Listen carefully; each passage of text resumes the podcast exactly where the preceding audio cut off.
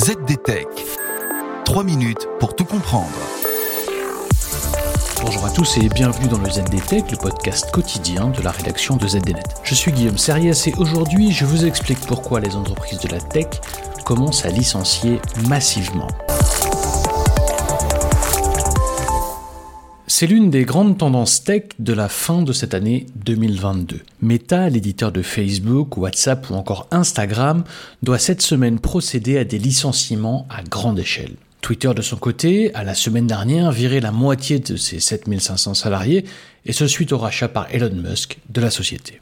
Alors, pourquoi cette nouvelle tendance et surtout, cela va-t-il toucher toutes les sociétés du secteur, petites comme grandes? Chez Meta, c'est un article du Wall Street Journal qui nous apprend que plusieurs milliers d'employés devraient être informés dès ce mercredi de leur départ.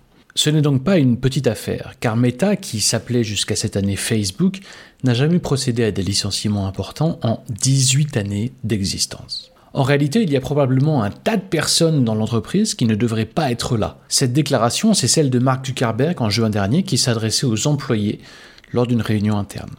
Alors pourquoi? Il semble bien que les contraintes budgétaires liées à de moindres performances financières pèsent directement sur la masse salariale de Meta désormais. L'action de Meta a chuté de plus de 70% cette année et Meta prévoit de réduire ses dépenses d'au moins 10% dans les mois à venir et cela semble bien devoir se faire sur le dos des salariés du groupe. Mais Meta a aussi beaucoup recruté pendant la pandémie de Covid-19 pour faire face à l'explosion de la consommation de produits en ligne.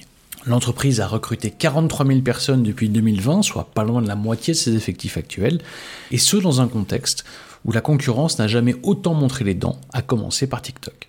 Enfin, l'explosion des coûts de Meta provient de son programme de métavers. 15 milliards de dollars ont déjà été engloutis, et ces investissements vont se poursuivre, mais le retour sur investissement, lui, se fait déjà attendre. Et en attendant, il faut dégraisser la masse salariale. La semaine dernière, c'est Twitter qui licenciait la moitié de ses 7500 salariés. Dans le même temps, l'entreprise fermait temporairement ses bureaux pour éviter tout problème. Ici, il s'agit à la fois d'un changement de business model et d'une nouvelle stratégie d'entreprise. Elon Musk a contracté des emprunts d'un montant de 13 milliards de dollars pour acquérir la société et il faudra bien les rembourser. Il veut aussi passer d'un modèle gratuit basé sur la publicité à un modèle payant basé sur l'abonnement, mais aussi la publicité. Mais avec plus de 3500 licenciements, on ne fait pas dans le détail. On apprend ce jour que l'entreprise contacte désormais des dizaines d'employés qui ont perdu leur emploi par erreur et leur demande de revenir. Oui, vous avez bien entendu, ils auraient été licenciés par erreur. Reste que le mouvement de suppression d'emploi ne touche pas que Meta et Twitter.